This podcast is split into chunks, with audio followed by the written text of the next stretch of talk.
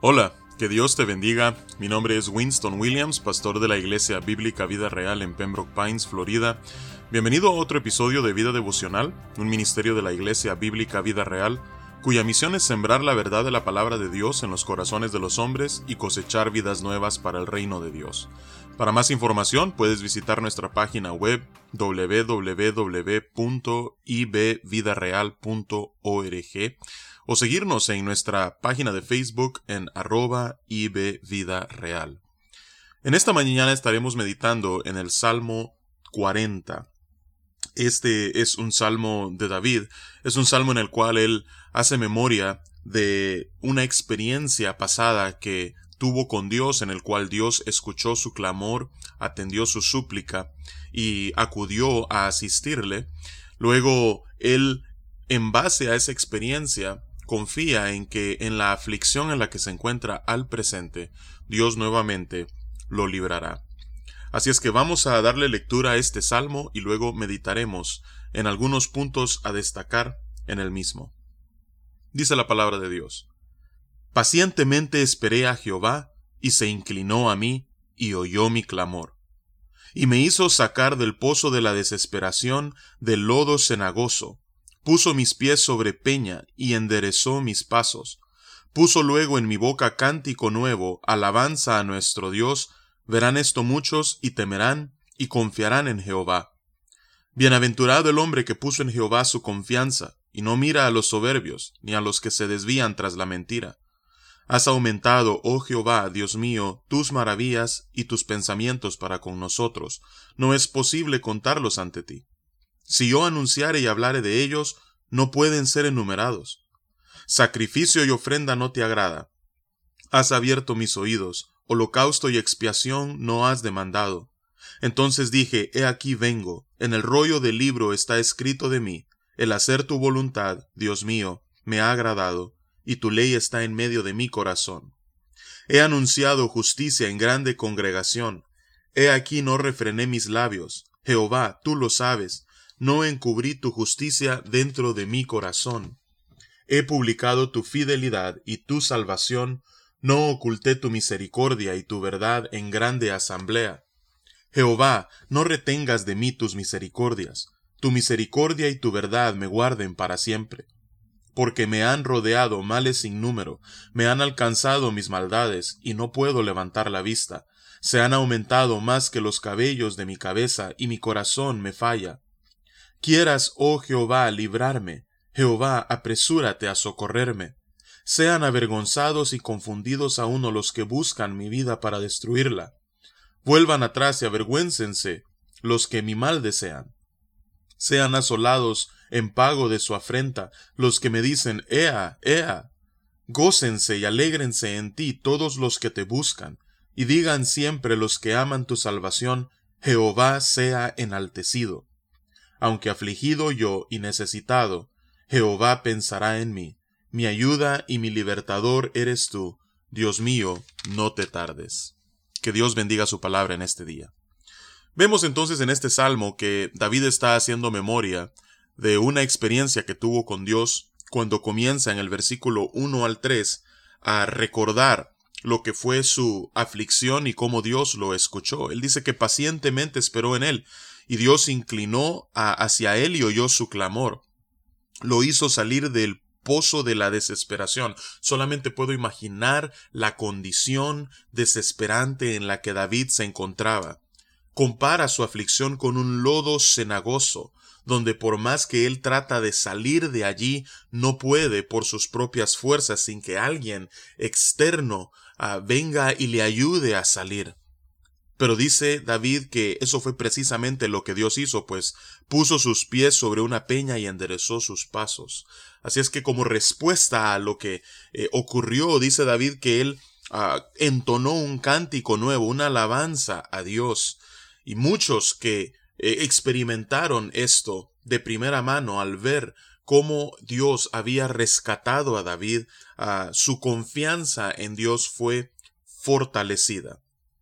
Así es que es en base a esta confianza que David llama bienaventurado en el versículo 4 a todo aquel que pone su confianza en Dios y no ve la prosperidad de los demás que ponen su confianza en las cosas de este mundo, cosas que son tan traicioneras y tan pasajeras, sino que su confianza está en Dios, aquel que no cambia y que en todo momento puede hacernos salir de ese lodo, de ese fango.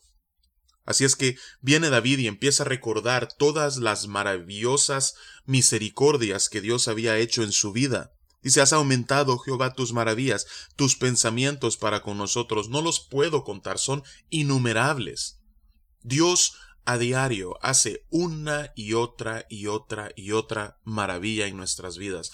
Tan frecuentes son sus misericordias que eh, a menudo las pasamos por ah, alto, pasan desapercibidas, pero si nosotros nos detenemos y diligentemente empezamos a contar todas las bendiciones, todas las misericordias, la gracia abundante, las maravillas que Dios obra en nuestra vida a diario, nos daremos cuenta que, tal como dice David, a la única conclusión que podemos llegar es que no pueden ser enumeradas. Así es que David eh, empieza a hablar acerca de qué es lo que Dios desea de cada uno de nosotros, y es una vida consagrada en obediencia a Él. Dice el versículo 6, sacrificio y ofrenda no te agrada, holocausto y expiación no has demandado. Ahora, ¿qué es lo que Dios sí quiere? ¿Qué es lo que estaba escrito de David en Deuteronomio? Como rey lo que Dios esperaba de David era que él hiciera su voluntad y que se agradara en ello, y que su ley estuviese en su corazón. Ahora, estos versículos 6 al 8, vemos nosotros que el escritor a los Hebreos en el capítulo 10, versículos 5 al 7, eh, eh, hace esta aplicación al gran David, es decir, a nuestro Señor Jesucristo, ya que los sacrificios y las ofrendas ah, y los holocaustos del sistema sacrificial eh, antiguo no eran poderosas para quitar el pecado, lo cubrían de manera temporal, pero no lo podían quitar. Entonces Dios, el Hijo, se hizo carne y vino y se ofreció a sí mismo como un sacrificio absoluto y final, y su sangre derramada no solamente cubre el pecado, sino que también lo quita. Así es que, aunque esta era una experiencia que David estaba viviendo en su presente, también vemos alusiones hacia un cumplimiento mucho mayor en el gran David, en Jesús.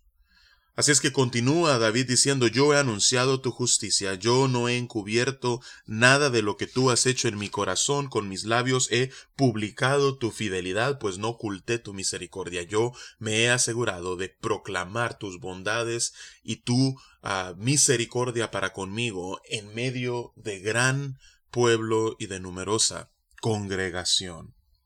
Así es que es en base a esta experiencia que David tuvo que luego procede y en los versículos 11 al 17 le pide al Señor que una vez más no retenga sus misericordias, que su misericordia y su verdad lo guarden para siempre.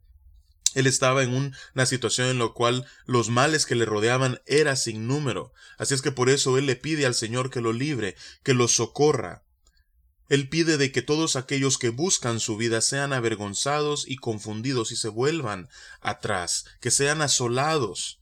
Así es que viene David y confiado en que Dios nuevamente volverá a obrar, dice, gócense y alégrense en ti todos los que te buscan.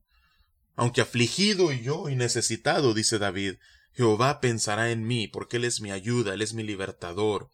Y le pide al Señor, Señor, no tardes.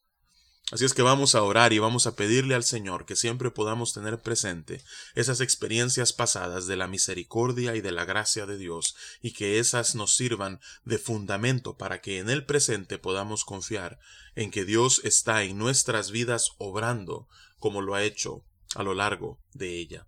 Padre, venimos ante tu presencia en este día dándote las gracias, Señor, porque en numerosas ocasiones nosotros hemos clamado a ti, tú te has inclinado hacia nosotros y has descendido a socorrernos.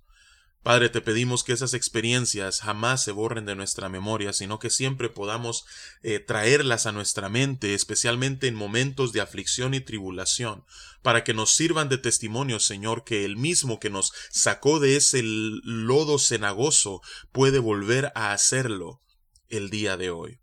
Así es que fortalece nuestra confianza, que nuestra esperanza, Señor, esté en ti, que aunque estemos afligidos y necesitados, Señor, confiemos que tus pensamientos son para con nosotros, tú eres nuestra ayuda y nuestro libertador, y Padre, que tú nunca tardas, pero llegas a tiempo. Y es en el nombre de Jesús que oramos y te alabamos. Amén y amén. Que Dios te bendiga y, es mi oración en este día que en medio de tu aflicción, Jehová pueda ser tu ayuda, tu libertador, y que te dé la paciencia, la perseverancia para saber esperar en Él. Con su favor nos encontraremos mañana.